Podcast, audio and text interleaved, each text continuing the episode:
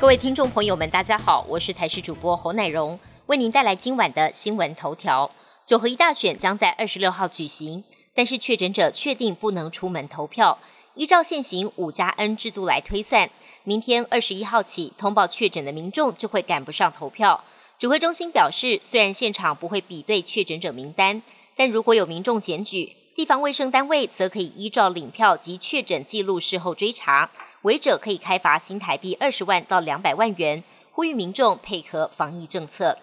中信兄弟完成二连霸，在今天进行蜂王游行。中信兄弟在本季台湾大赛以四胜零败，首次击败宿敌乐天桃园，拿下队史第九座总冠军，也在近两季取得二连霸的好成绩。球团二十号在台中市举行蜂王游行，游行队伍从市政公园出发，球员还分成两部观光巴士绕行市区，总计有大约十五万名的象迷们共襄盛举。球迷沿途热情呼喊，伴随着汽笛声跟鞭炮声，场面热闹滚滚。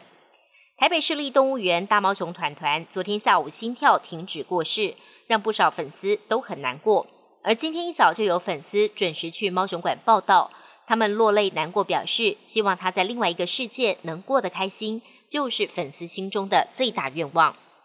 外电消息部分，俄罗斯挥军入侵乌克兰，遭到国际社会严厉的谴责。不过，前日本首相森喜朗最近出席一场活动致辞，提到乌俄战争，却替俄国打抱不平，称自己不解为何只有普廷受到批判，泽伦斯基却完全没被责备。森喜朗再点名日向岸田文雄，对俄罗斯采强硬态度，不满岸田向美国一面倒，还指称日媒被西方观点蒙蔽，报道太过片面。这番言论一出，舆论炸锅，短短两天不到就涌入了上万名网友留言讨论。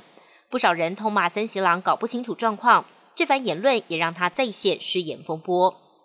美国前总统川普在去年一月六号的国会暴动之后，被指控煽动暴力，推特账号遭到停用。而在特斯拉执行长马斯克买下推特之后，他就不断透露有意替川普恢复账号。果真在做了简单的民调之后，马斯克就依照民调结果重启川普账号。短短不到一天，川普的追踪人数狂飙超过六百万人。不过他却不赏脸，强调目前没有计划回国推特。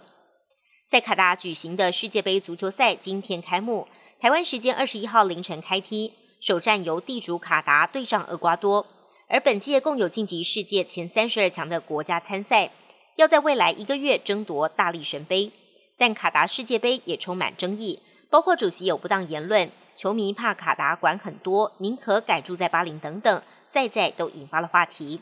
本节新闻由台视新闻制作，感谢您的收听。更多内容请锁定台视各界新闻与台视新闻 YouTube 频道。